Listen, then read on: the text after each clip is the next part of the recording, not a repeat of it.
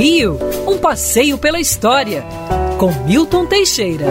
Bom dia, Mário. Bom dia, ouvintes. Tenham todos uma ótima semana. No dia 29 de setembro, nós temos uma triste recordação.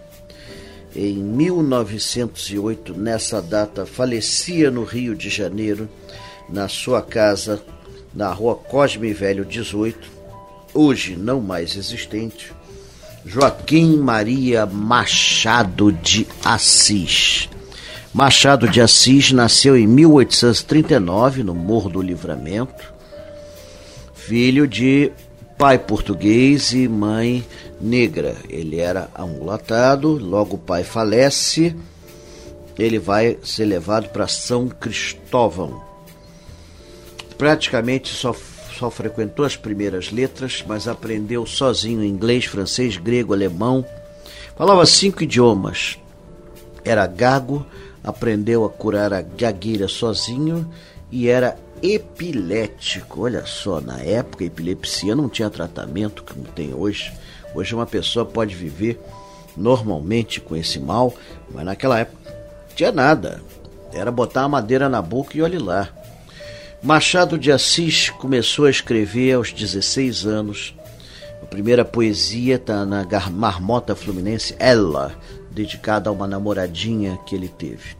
Daí não parou mais.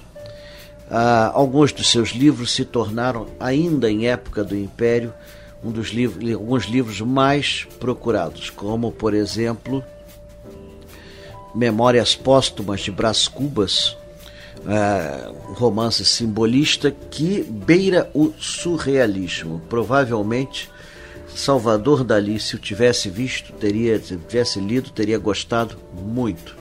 A meu ver, um dos melhores. Em 1900 escreveu Dom Casmurro e em 1907 o seu último livro, Memorial de Aires, que é literalmente uma autobiografia. Machado de Assis também foi teatrólogo, um teatrólogo razoável. Escreveu algumas peças, Tu Só Tu, Por Amor, etc. Essa está até no, no, no Real Gabinete Português de Leitura. E era um jornalista bastante afinado com a evolução da cidade. Descreveu o primeiro elevador a vapor, é, descreveu a luz elétrica, a eletricidade, que eram novidades, as reformas pela, pelas quais a cidade estava passando. Foi um homem de sua época. É, como se fosse pouco, foi o fundador, em dezembro de 1896, da Academia Brasileira de Letras e seu primeiro presidente até sua morte em 1908.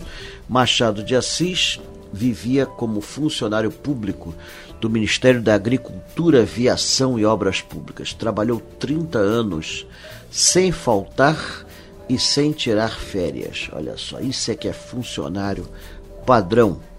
Ah, o prédio que ele trabalhava era ao lado do passo. Quando a princesa Isabel assinou a Lei Áurea, ele aparece numa foto, numa das janelas, sorrindo para a princesa. Então esse prédio não existe mais. Hoje no lugar está o anexo da Alerge, na rua Dom Manuel. Machado foi um exemplo de escritor íntegro, de escritor participativo, apesar de ter escrito pouco sobre a abolição da escravatura, ele era um abolicionista, ao contrário do seu amigo José de Alencar, que era, que era pró-escravidão. Machado lamentava a sorte dos escravos.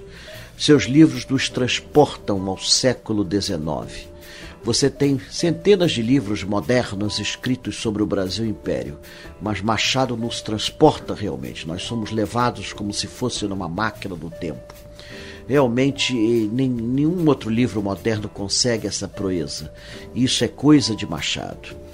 Ele revolucionou o nosso português, introduzindo termos estrangeiros sem nenhum problema. Ele achava que não havia problema algum incorporar termos estrangeiros, bidê, godê, pivô, é, sutiã e etc. Não havia problema algum quanto a isso. Ele não era um xenófobo de termos estrangeiros. E escrevia num português maravilhoso. E este homem Imagine, só fez as primeiras letras. É isso aí, gente. Quando se quer, se tem tenacidade, se tem força de vontade, talento e por que não dizer também uma luzinha celestial, a gente chega lá. Quer ouvir essa coluna novamente? É só procurar nas plataformas de streaming de áudio. Conheça mais dos podcasts da Band News FM Rio.